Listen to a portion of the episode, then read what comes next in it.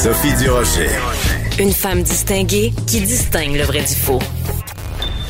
Vous écoutez Sophie Durocher. Vous savez, tous les jours à l'émission, j'ai des chroniqueurs qui viennent réfléchir avec moi et avec vous sur euh, toute une panoplie de sujets. Ben, je suis très contente que dorénavant, tous les vendredis, notre chroniqueur, ce soit Patrick Derry, qui est un spécialiste, un analyste des politiques euh, publiques. Et euh, tous les vendredis, ensemble, on va réfléchir sur la semaine COVID-19. Pourquoi? Parce que Patrick Derry est toujours pertinent dans ses analyses et surtout parce qu'il a un œil de lynx pour analyser les chiffres. Patrick, bonjour. Bonjour Sophie, merci pour l'introduction. Ben, ça fait plaisir et c'est tout à fait euh, justifié. Euh, Patrick, euh, depuis trois semaines maintenant, les cas se sont stabilisés, mais on a de la difficulté à comprendre comment ça se fait que ça ne baisse pas. Oui, en effet. c'est peut-être parce que c'est pas une vraie baisse. Ah, expliquez-nous. C'est-à-dire que, bon, pour rappel, on est autour de 1000 cas par jour. Euh, ce qui ressemble à un très long plateau depuis presque trois semaines, mais c'est, c'est quand même beaucoup mille cas. C'est un nombre qui est très élevé. Et pendant la même période, le nombre de tests qui est effectué, lui, a baissé, là, disons, d'environ 15% depuis deux semaines. Fait on a le même nombre de tests positifs hmm. qu'on rapporte chaque jour, mais on teste moins. Et pendant ce temps-là aussi, parce que j'entends des gens dire ah, c'est normal, on teste plus, plus de cas, on teste moins, hmm. moins de cas mais le taux de positif continue de monter. c'est quoi le taux de positif? C'est la proportion de tests qui, reviennent positifs, donc des cas de COVID confirmés sur le nombre de tests. Fait ce que ça donne comme indice, là, c'est qu'on est probablement en train d'en échapper à un certain nombre et que si le nombre de tests était resté plus ou moins constant, ça aurait continué de monter. Peut-être pas d'exploser, mais ça aurait continué de monter. Donc, euh, on peut même quasiment penser qu'il y a une augmentation en fait, parce que on teste moins, mais le nombre de, de, de, de cas est stable et en plus la proportion elle augmente. Donc, ça veut dire qu'il y a quelque chose quelque part qu'on fait pas comme il faut.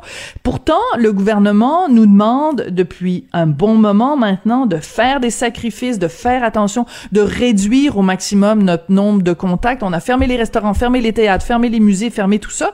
Qu'est-ce qui reste qu'on peut encore faire à part mettre, arrêter complètement l'économie? Et puis, pas, grand-chose. Hein? Non. C'est sûr que là, il y a, le, ce qui arrive aussi, c'est que, on se remet en contexte au début septembre, la, déjà, là, au début octobre, pardon, déjà, la, la, grande majorité des cas, ça arrivait où? Ça arrivait au travail, ça arrivait à l'école. Fait qu'est-ce mm. qu'on a fait? Dans un premier temps, on a fermé des musées des salles de spectacle où il se passe à peu près rien. Là. C'est-à-dire ben non, c'est ça. T'attrapes pas la COVID dans un endroit qui est désert aux, trois quarts où tu passes peut-être à trois quarts d'heure, une heure. Là. Euh, c'est pas là que ça se passe. Fait que, donc, on a agi sur les bars et sur les restos où il y avait des problèmes à certains endroits, quoi qu'à Montréal, c'était quand même assez, euh, assez bien contrôlé. Là, ben, c'est l'école. C'est un gros, gros problème, l'école. Écoute, quand ça a recommencé en septembre, là, on a rajouté trois, il y a 3000 écoles au Québec, fait qu'on a rajouté 3000 lieux de contamination potentielle. c'est énorme. Les, les, enfants dans les classes, les enfants et les ados, ils passent, ils passent pas 10 euh, minutes, 15 minutes, ils passent 5-6 heures en classe par jour. Ils peuvent être 25, 30, 35 dans des locaux qui sont pas toujours ventilés. En fait, il y en a qui ont même pas de fenêtre. Euh, et c'est pas juste les élèves qui sont en contact entre eux, hein, parce que c'est les parents des élèves. pour une seule classe, il y a des dizaines de parents qui sont en contact à travers les élèves. C'est des contacts indirects, mais c'est des contacts quand même. Et tu multiplies ça par le nombre d'élèves d'âge scolaire. Donc, partant de là, là c'était c'est sûr qu'on courait après le trouble. Ça ne veut pas dire qu'il fallait fermer les écoles et pas faire pas, faire de rentrée, mais l'erreur qu'on a faite, moi, je pense, c'est on dit, ah ben ça va bien, on est en bas de 100 cas par jour, il fait beau, on a passé un bel été, ça a redescendu, on va être correct on a baissé notre garde un peu. L'Ontario, eux, ce qu'ils ont fait, c'est ils n'ont pas pris de chance. Ben voilà. En classe à partir de 10 ans. Même si les cas c'est bas, on met ça tout de suite. L'école à distance est offerte à tous ceux qui le veulent. L'Ontario a fait ça au départ. En fait, il y a même il y a des garderies, de la, maternelle, en fait, je devrais dire, à distance. Ça, c'est assez hallucinant. Puis c'est assez particulier parce que dans, je pense, c'est dans la presse ce matin, il y a euh, des, une entrevue avec différents enseignants qui disent oh mon Dieu, on nous demande de mettre une caméra dans notre classe parce que il y a des profs qui sont qui sont en présentiel, puis on leur dit ben mettez une caméra dans votre classe comme ça, les quelques étudiants qui sont obligés de rester à la maison vont pouvoir suivre votre cours. Puis là, les profs sont là, les baguettes en l'air. Mon Dieu, c'est une intrusion dans notre vie privée puis tout ça. Ben, je veux dire, écoute, on n'a pas le choix, là. ouais. Puis, honnêtement, j'ai vraiment de la misère à comprendre cette attitude-là, là, parce que Ben oui. D'abord, un, un tu sais, c'est une intrusion. D'abord, on parle d'élèves qui seraient là en temps normal, là, fait que c'est surtout des Ben, c'est ça. Puis c'est la balance des inconvénients aussi. Là. sais, on parle pas de mettre une caméra dans la salle de bain de la résidence personnelle des professeurs non plus. Donc, tu sais, il n'y a, a, pas de solution parfaite. On est dans une pandémie, il faut faire ce qu'on peut. Euh, l'école à distance, c'est sûr que pour certains élèves, c'est pas pratique, pour certains parents, c'est pas possible, mais ce qu'il faut comprendre, là, dans une pandémie, là, c'est une game de chiffres, puis dans une progression qui est potentiellement exponentielle, parce que là, on le sait, la, la, COVID, le coronavirus, là, il est extrêmement contagieux, il se propage très, très vite. Fait que chaque fois que tu peux enlever quelques points de pourcentage de propagation, ça peut faire une différence. Énorme en bout de ligne. Et euh, c'est ça qu'on n'a pas fait. Oui, c'est ça. Mais c'est pour ça que c'est intéressant quand on se compare, mettons, avec d'autres euh, administrations, euh, évidemment à travers le Canada ou euh, à travers le monde. Je veux qu'on parle un petit peu de ce qui se passe en Allemagne. Angela Merkel qui a dit aux Allemands, bon, les prochains mois, ça va être difficile, je vous demande un effort supplémentaire. Bon, ça on comprend, c'est la même chose qu'ici. Christian Dubé, François Legault nous demandent de faire un effort supplémentaire. Sauf qu'eux, ils ont beaucoup moins de cas que nous. Oui, c'est ça. Ben ça, c'est. Moi, je remets en contexte. La semaine dernière, j'ai retrouvé la déclaration ce matin parce que je voulais voir un peu comment c'était rendu en Allemagne. L'Allemagne, c'est un peu un élève modèle en Europe dans le sens où c'est un pays qui a été frappé très, très durement en nombre de cas, mais qui ont été quand même capables de limiter les dommages parce qu'il y avait un dépistage très agressif. Ben voilà. Euh, qui a bien qui a bien fonctionné. Ceci dit, là, le feu est repris à peu près partout, puis même en Allemagne, ça commence à remonter. On n'a pas les, on n'a pas ce qui se passe en France. en France, ils ont eu 40 000 cas, je pense hier. Mm. C'est hallucinant. C'est comme si on avait 5 6 000 cas par jour ici. Euh, L'Allemagne, la semaine passée, il était autour de 7 euh, 000 cas environ par jour, ce qui est beaucoup, mais c'est un pays de 80-90 millions d'habitants. Donc, c'était moins que nous à notre échelle, le nombre de cas qu'il y avait. Mm-hmm. Et malgré tout, Mme Merkel, elle disait c'est l'air, l'air très, très sobre, très solennel. Écoutez, ça va être des mois difficiles. C'est une scientifique, Mme Merkel, hein, c'est une chimiste. Mm, c'est euh, vrai, c'est bien de le rappeler. Mm-hmm. Puis, euh, et au même moment, c'est presque la même journée, là, ici au Québec, on disait Hey, c'est super, on va pouvoir avoir l'Halloween. ça envoie un drôle de message. Tu sais, quand tu dis là, presque dans la même phrase, ou en tout cas à deux jours d'intervalle, là, on vous demande des sacrifices, mais vous allez avoir l'Halloween. À un moment donné, les gens sont mêlés un peu, puis ça se peut que tu prennes ça un petit peu moins au sérieux. mais c'est euh, ça. Mhm. Mais ça, c'est important, Patrick, ce que vous soulevez, parce que c'est une question aussi de message, puis je veux pas faire de mauvais jeu de mots, mais on a l'impression que le gouvernement vraiment nous a donné un petit bonbon pour euh, mieux faire passer euh, la pilule, parce que le médicament est assez amer, fait qu'on va donner un petit bonbon pour faire passer le médicament, sauf que le bonbon nous fait oublier, justement, la réalité. Moi, je sais que, tu sais, je regarde, mettons, mon fils de 12 ans, le message que je lui envoie en disant, regarde, dans tous les autres jours de l'année, là, faut que tu fasses hyper attention, que tu tiennes loin de tes amis à l'école. Faut que tu peux, tu peux pas recevoir des amis à la maison. Tu peux, euh, papa et maman vont faire du télétravail, tout ça, blablabla. Bla, bla. Mais il y a le 31 octobre, lâche-toi loose, puis en donc, euh, va-t'en chercher du bon, des bonbons chez des inconnus. C'est un message complètement contradictoire, là. Non, en effet, puis c'est, c'est pas pour dire que euh, on sait que le problème est pas à l'extérieur. Mais ceci dit, c'est moi, l'Halloween dans mon coin, là, c'est un gros party. Il y a des attroupements devant des maisons. Il peut y avoir plus de 100 personnes. C'est vraiment tassé. Mais c'est évidemment, c'est le message que tu envoies. Et c'est aussi, c'est un drôle de hasard. Là. Moi, j'essaie de pas être cynique, là, mais le jour où on a fait l'annonce de l'Halloween, je vais ramener en contexte, ça faisait plusieurs points de presse. Des journalistes posaient la question qu'est-ce qui va arriver à l'Halloween, parce qu'ils voulaient avoir leur clip et avoir la manchette du jour. Et M. Legault était prudent. Il disait, on ne sait pas, on va voir. Et là, soudainement, c'était le 15 ou le 16 octobre, mercredi ou jeudi passé, il dit, ah, ben finalement, ça va être correct. Mais le même jour, au Québec, on franchissait le cap des 6 000 morts. Hmm. c'était... Euh, Mais est-ce que vous pensez... Oui, c'est. Est-ce que vous pensez, est-ce qu'on doit penser que le gouvernement Legault c'est un petit peu a fait comme une, opération un petit peu comme un magicien là, Alain Choquette de lui-même, en disant ben regardez ce que je vous offre avec la main droite là, un petit bonbon d'Halloween pour faire oublier euh, que les chiffres sont pathétiques là? Mais je veux juste dire qu'il y a des stratèges de communication dans tous les partis politiques. c'est un drôle. C'est un, drôle de hasard. C'est vraiment un drôle de hasard. Mais c'est un drôle d'Adam. Ouais. Et évidemment, c'était outre ça, sans égard au fait qu'on était rendu à 6 000 morts, c'est qu'on était deux semaines à l'avance. On était à 1000 cas par jour. C'est extrêmement prématuré. D'ailleurs, c'est M. Legault le, le, disait hier, euh, on n'est vraiment pas sûr pour les bars et pour les restaurants la semaine prochaine parce que mm. on ne sait pas présentement où est-ce qu'on s'en va. Fait à un moment donné, c'est important une certaine cohérence dans le message. Puis, si on dit que c'est sérieux, ben, faut être sérieux. Ouais, exactement.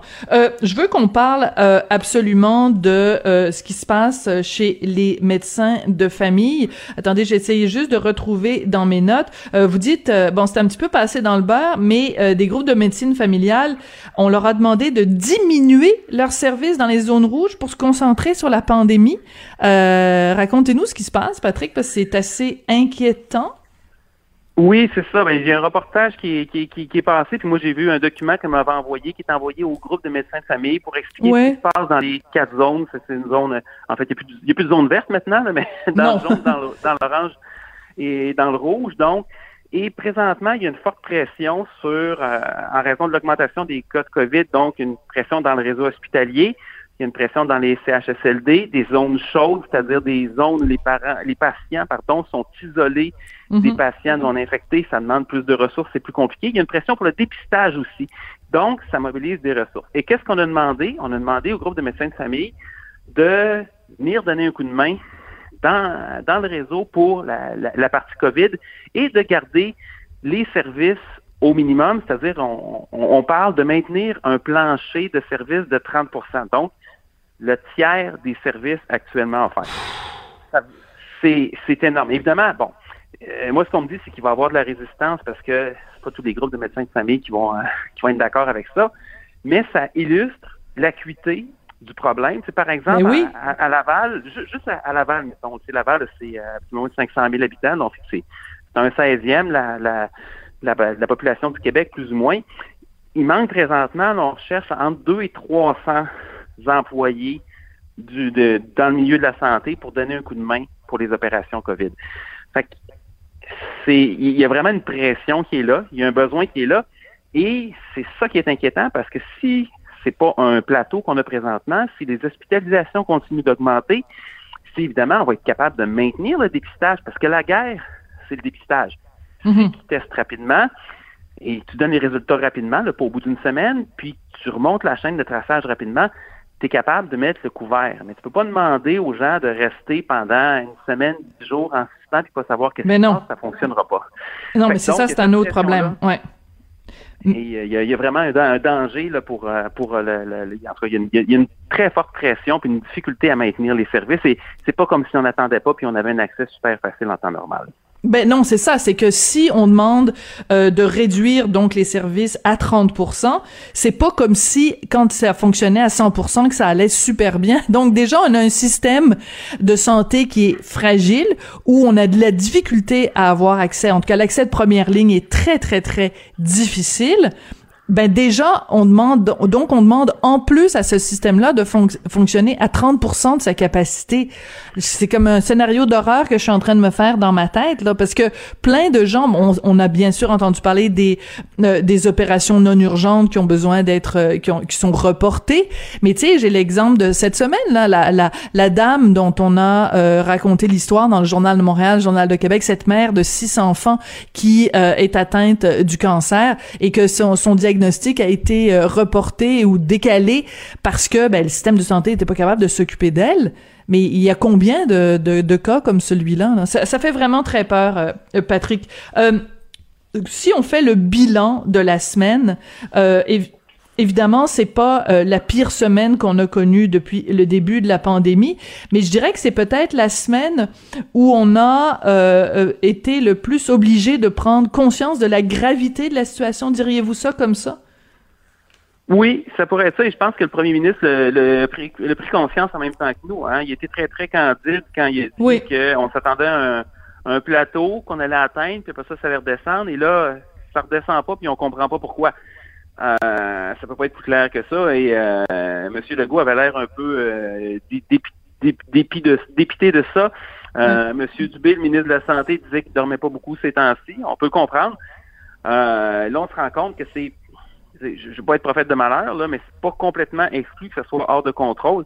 Et euh, l'Institut national de santé publique là, qui fait les, les prévisions que le gouvernement utilise la semaine la semaine dernière, là, les prévisions les plus récentes qui devraient d'ailleurs être mises à jour aujourd'hui, euh, disait que les mesures qui ont été prises au début octobre, là, de bon le, le- le masque dans les classes, la fermeture des bars et restos, Mhm. lui, il considérait que c'était pas suffisant pour faire baisser la progression. Il C'est, même même Ouais. pour même pour même pour stabiliser la progression, ça prendrait une réduction des contacts. C'est ça qu'on nous a demandé de réduire les contacts de, de, de 25% Donc euh, oui, c'est une situation qui, qui, qui est fragile. On marche sur un fil de fer. Puis je vais juste donner un chiffre pour revenir à ce que vous mentionnez là, pour les, euh, les, les, les, les chirurgies qui sont en attente, par exemple.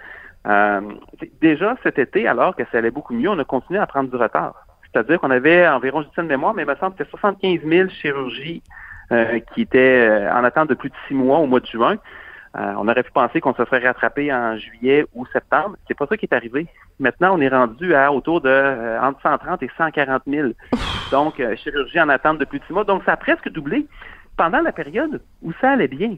Et- mais ce qu'on réalise dans le système de santé, il y a des gens qui sont qui sont malades d'abord, il y en a Mm. qui sont épuisés, il y en a qui ont démissionné. Mais ça, ça s'est passé avant que la deuxième vague prenne de, prenne de la force. Fait que c'est euh, c'est difficile d'être de pas être un petit peu pessimiste pour la, la, la, la suite des choses. Fait qu'on est ce qu'il faut espérer, c'est que ça va avoir donné un électrochoc un petit peu à tout le monde, mais On espère, on espère. on, on Pas- le souhaite.